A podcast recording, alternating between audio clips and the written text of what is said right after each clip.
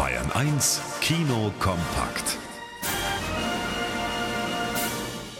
Generationen von Frauen haben im Kino schon nach dem Mann fürs Leben gefahndet. Sandrine Kiberlin sucht nur einen für die nächste Nacht in Tagebuch einer Pariser Affäre, denn von komplizierten Beziehungskisten hat sie die Nase voll. Simon, der Auserwählte, kann sein Glück kaum fassen. Letztes Mal hast du gesagt, es sei fast 20 Jahre her, dass du deine Frau kennengelernt ja. hast.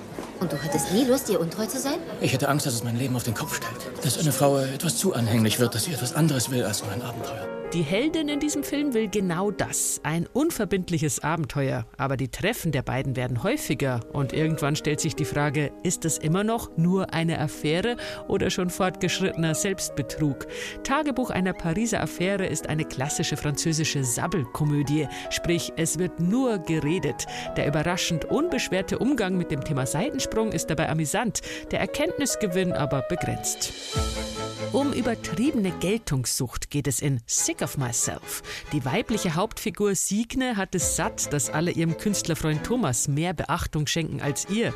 Also besorgt sie sich Drogen, die als Nebenwirkung ganz fürchterliche Ausschläge verursachen. Als Opfer einer seltenen Hautkrankheit nämlich hofft sie, endlich die ersehnte Aufmerksamkeit zu bekommen. Wenn jemand fragt, sag, dass ich im Krankenhaus bin. Okay? Mach ich. Und dass es schlimm ist. Es tut mir leid, dass ich es nicht ernst genommen habe. Das Wichtigste ist, dass du jetzt da bist. Das Lachen bleibt einem manchmal im Halse stecken bei dieser grotesken norwegischen Komödie.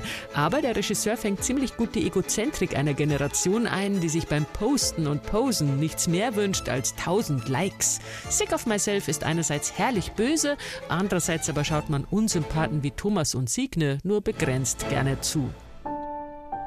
Ein heikles Thema der deutschen Geschichte greift Regisseur Lars Kraume auf in Der vermessene Mensch.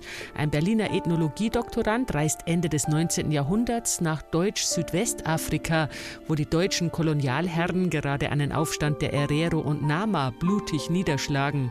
Der junge Wissenschaftler, der gekommen ist, um die Einheimischen zu vermessen und zu erforschen, ist schockiert über den brutalen Umgang mit ihnen, aber dem Morden und Plündern hat auch er nichts entgegenzusetzen. Die Herero ziehen nach Osten Osten ab.